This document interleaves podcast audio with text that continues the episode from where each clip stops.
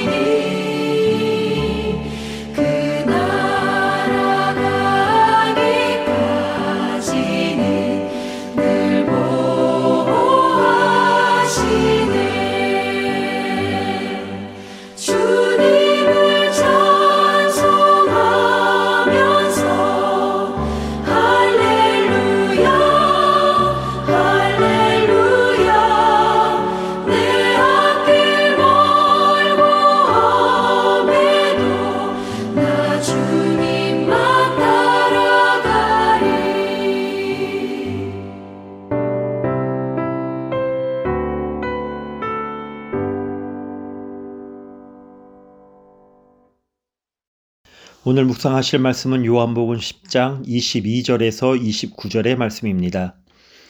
예루살렘의 수전절이 이르니 때는 겨울이라 예수께서 성전한 솔로몬 행각에서 거니시니 유대인들이 애워싸고 이르되 당신이 언제까지나 우리 마음을 의욕하게 하려 하나이까 그리스도이면 밝히 말씀하소서 하니 예수께서 대답하시되 내가 너희에게 말하였으되 믿지 아니하는도다. 내가 내 아버지의 이름으로 행하는 일들이 나를 증거하는 것이거늘 너희가 내 양이 아니므로 믿지 아니하는도다. 내 양은 내 음성을 들으며 나는 그들을 알며 그들은 나를 따르느니라. 내가 그들에게 영생을 주노니 영원히 멸망하지 아니할 것이요 또 그들을 내 손에서 빼앗을 자가 없느니라.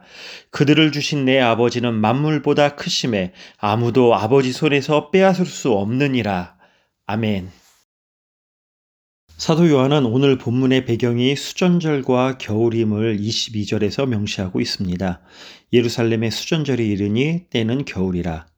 이렇게 성경에 언급된 절기나 시간은 때가 언제인지를 알려주는 정보 전달이기도 하지만 그 이상의 의미를 지니는 경우가 종종 있습니다. 예를 들어 요한복음 3장에는 니고데모가 주님을 찾아오는 내용이 나오는데 그때가 밤이었습니다. 니고데모는 바리새인이자 유대인의 지도자였지만 그는 진정한 구원이 무엇인지 모르고 있었습니다. 그래서 사도 요한은 밤이라는 시간적 배경을 빌어 그의 영적 상태를 표현한 것입니다. 본문에서도 요한은 겨울이라는 시간적 배경을 우리에게 알려주고 있는데 이스라엘의 겨울은 우기와 거의 겹쳐 있습니다. 그래서 보통 겨울 하면 건조하고 맑은 날이 많다고 생각하는 우리와 달리 이스라엘의 겨울은 추울 뿐만 아니라 하늘에 먹구름이 뒤덮여 있는 날이 많았습니다.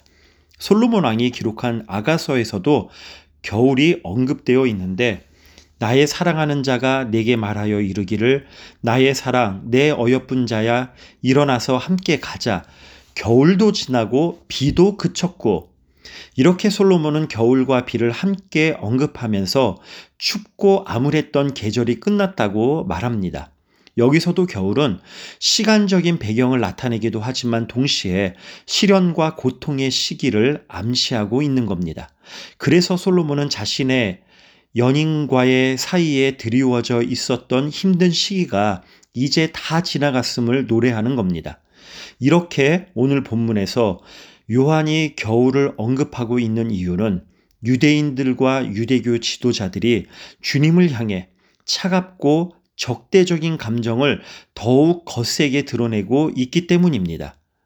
예루살렘 성전의 솔로몬 행각에서 유대인들이 주님을 에워싸고 물었습니다. 언제까지나 우리의 마음을 의욕하게 하려 하나이까 여기서 마음을 의욕하게 한다는 표현에 사용된 헬라어 동사 아이로는 들어 올린다는 의미입니다. 그래서 현대어 성경에는 얼마나 더 우리 속을 뒤집어 놓을 작정이요? 이렇게 번역해 나왔습니다. 유대인들이 주님 때문에 심기가 매우 뒤틀려져 있음을 알 수가 있습니다. 유대인들은 주님께서 그리스도시라면 분명하게 알려달라고 합니다.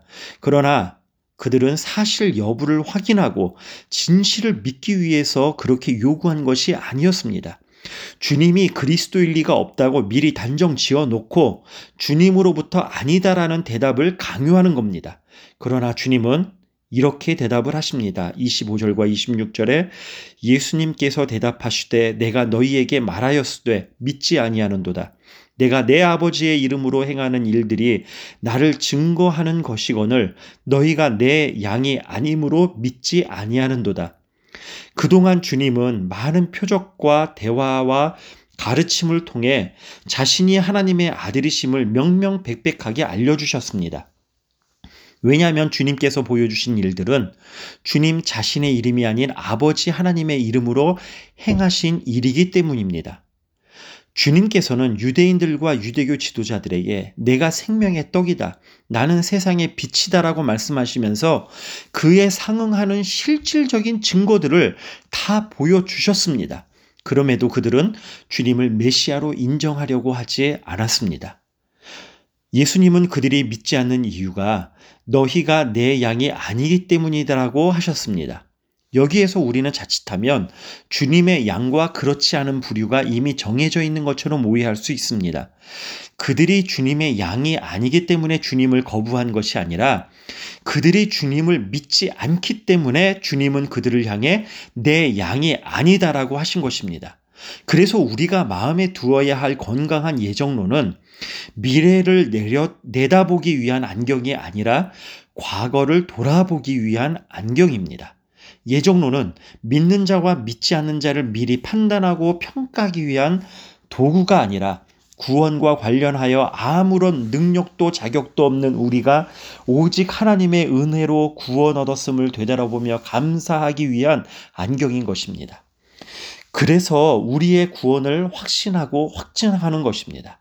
믿음으로 구원받았음이 혹여라도 내 믿음의 의지, 내 믿음의 수고나 공로인 듯 오해할 수 있는 시각이나 혹은 믿음이 강한 듯 하다가도 어느 순간 내 믿음이 밑바닥을 치며 너무나도 미약하여서 내 구원에 대한 의구심을 갖게 하는 그런 시각들을 치워버리고 내가 갖게 된 믿음 또한 하나님의 은혜이고 은총이기에 내 구원이 전적으로 하나님의 손에 달려 있음을 인정하고 안전함에 하는 것이 바로 이것입니다.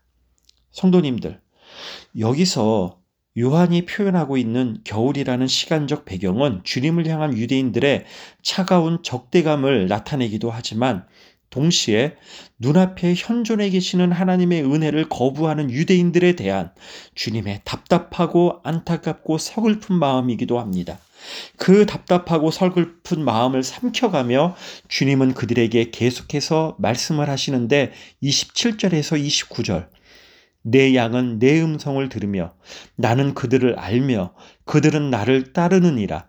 내가 그들에게 영생을 주노니 영원히 멸망하지 아니할 것이요. 또 그들을 내 손에서 빼앗을 자가 없느니라. 그들을 주신 내 아버지는 만물보다 크심에 아무도 아버지 손에서 빼앗을 수 없느니라 아멘. 이 말씀은 10장 11절에 선한 목자와 연결되는 내용입니다. 그리고 선한 목자는 에스겔 34장의 내용이 배경입니다. 수전절에 이 에스겔 34장을 낭독을 합니다. 그러니까 예수님께서 선한 목자에 대해 말하는 에스겔 34장을 낭독하는 그 수전절에 바로 자신이 선한 목자이시라고 말씀하신 겁니다. 여기서 잠깐 우리에게 익숙하지 않은 수전절에 대해 간략히 말씀드리겠습니다. 수전절은 예루살렘 성전 재봉헌을 기념하는 절기입니다. 주전 167년 이스라엘을 통치하던 안티오코스 4세는 이스라엘의 헬라화 정책의 일환으로 예루살렘 성전을 헬라 신전으로 바꾸려고 합니다. 그래서 예루살렘 성전 재단에 율법이 부정하게 여기는 죽은 돼지를 제물로 바칩니다. 이로 인해 분노한 이스라엘 백성의 민심을 등에 업고 마카비를 중심으로 성전 탈환과 독립투쟁이 일어나게 됩니다. 그리고 3년 후인 주전 164년 성전 탈환과 성전 예보, 예배 회복이 이루어졌는데 이를 기념하는 명절이 수전절 곧 성전 봉헌절입니다. 바로 이 수전절에 유대인들이 낭독하는 에스겔 34장에는 자기 배만 채우느라 하나님의 백성들을 노략거리가 되게 한 거짓 목자들을 향한 심판의 메시지가 선포되어 있습니다. 아울러 여호와 하나님께서 친히 목자가 되셔서 당신의 양떼를 구원하시겠다고 하는 하나님의 의지가 표현되어 있습니다. 이러한 내용의 성경 본문이 낭독되는 수전절에 예수님은 자신을 선한 목자라고 말씀하셨습니다. 그리고 내 양은 내 음성을 들으며 나는 그들을 알며 그들은 나를 따르느니라 내가 그들에게 영생을 주노니 영원히 멸망하지 아니할 것이고 그들을 내 손에서 빼앗을 자가 없느니라고 하신 것입니다. 성도님들, 만약 우리가 스스로를 지키려고 하면 얼마만큼의 권력이 있으면 되겠습니까? 얼마나 많은 재물을 쌓아두면 되겠습니까? 얼마나 건강하고 아름다우면 자신을 지킬 수가 있겠습니까? 권력이 자신을 지켜주지 못한다는 것은 우리나라 근현대사뿐만 아니라 유사일에 계속 이어져고 있는 교훈입니다. 재물도 마찬가지입니다. 아름다움도 건강함도 마찬가지입니다. 사람이 또는 세상이 사람이 사람을 지켜줄 수 없는 것은 사람을 비롯한 세상에 있는 것이 유한하기에 결국은 다 사라지기 때문입니다. 그러나 예수님께서는 에스겔 34장에 나온 하나님이 선한 목자이시라는 말씀이 자신을 통해 이루어지심을 알려주십니다. 예수님이 친히 우리를 위해 죽으시는 선한 목자가 되셨는데 무엇이 우리를 만물보다 더 크신 하나님, 그 만물을 창조하시고 운행하시는 하나님의 손에서 세상의 그 무엇이 빼앗을 수 있겠습니까? 그러하니 예수님께서 당신의 양은 어떠한지를 보여주신 말씀을 마음에 두고 기억하고 오늘 하루도 이렇게 사십시다. 내 양은 내 음성을 들으며 나는 그들을 알며 그들은 나를 따르느니라. 주님의 양은 주님의 음성 말씀을 듣고 주님을 따른다고 하십니다. 즉 주님의 말씀대로 뜻대로 살아가는 것이고 주님을 본받고 주님을 닮아가는 것입니다. 예수님께 분노를 터뜨린 심기불편한 이 유대인들은 조상 때부터 하나님의 백성이라고 자임했던 사람들이었습니다. 그러나 그들은 주님의 말씀도 주님의 행하심도 주님 자체도 믿지 않았습니다. 그러나 우리는 조상 때부터 하나님을 알았던 민족은 아니었습니다. 문자 그대로 이방인이었습니다. 그럼에도 지금 주님의 말씀도 주님의 행하심도 주님도 믿는 자리에 우리가 서 있습니다. 이것은 온전히 우리 주님의 은총입니다. 그렇다면 주님의 음성을 들으며 주님을 따르는 것은 우리의 책임과 의무 정도가 아니라 우리의 기쁨이고 감사입니다. 성도님들, 우리는 아담과 하와가 지었던 그 죄, 스스로 하나님이 되려 했던 죄를 반복하지 마십시다. 당신의 양을 절대로 빼앗기지 않으시는 선한 목자이신 주님을 신뢰하며 그분과의 긴밀한 교제 안에서 사십시다. 구원은 그리고 영생은 양을 위하여 목숨을 버리신 우리 주님 예수 그리스도 안에 있기 때문입니다. 우리가 그 안에 있습니다. 기도하겠습니다.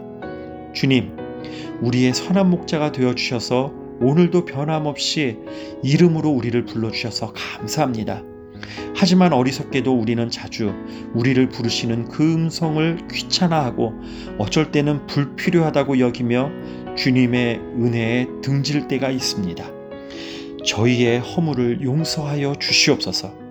주님께서 이 땅에 계시는 동안 겸손히 하나님 아버지와 동행하셨던 것처럼 우리도 오늘 주님의 은혜를 겸손히 갈망하게 하시고 그 은혜 속에서 주님의 양으로 오로지 주님만을 따라가는 우리의 삶 되게 하여 주시옵소서 예수님의 이름으로 기도드렸습니다. 아멘.